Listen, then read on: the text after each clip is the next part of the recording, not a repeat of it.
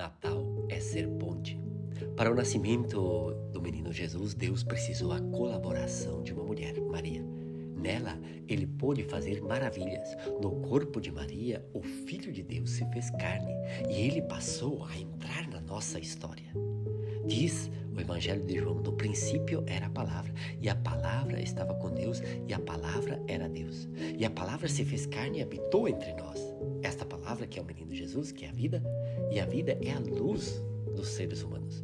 O menino Jesus veio mostrar ao mundo que o amor é a ponte entre Deus e a humanidade, que o amor é a ponte entre você e os outros, entre você e o mundo, entre você e todas as coisas.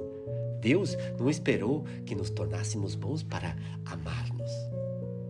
Ele deu-se gratuitamente a nós por meio do menino Jesus.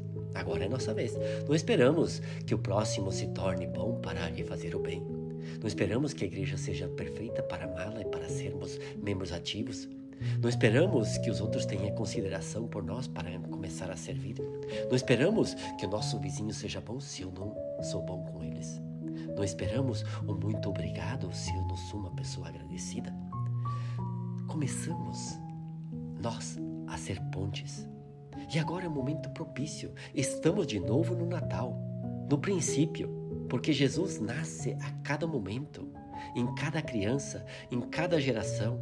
Quando você nasceu, você foi ponte de amor e de esperança entre os seus familiares, amigos, os conhecidos e com toda a família humana. Você continua sendo ponte Todos nós somos convocados a recomeçar sempre, a estabelecer novas relações humanas e não só estabelecer relações com os outros seres da criação divina.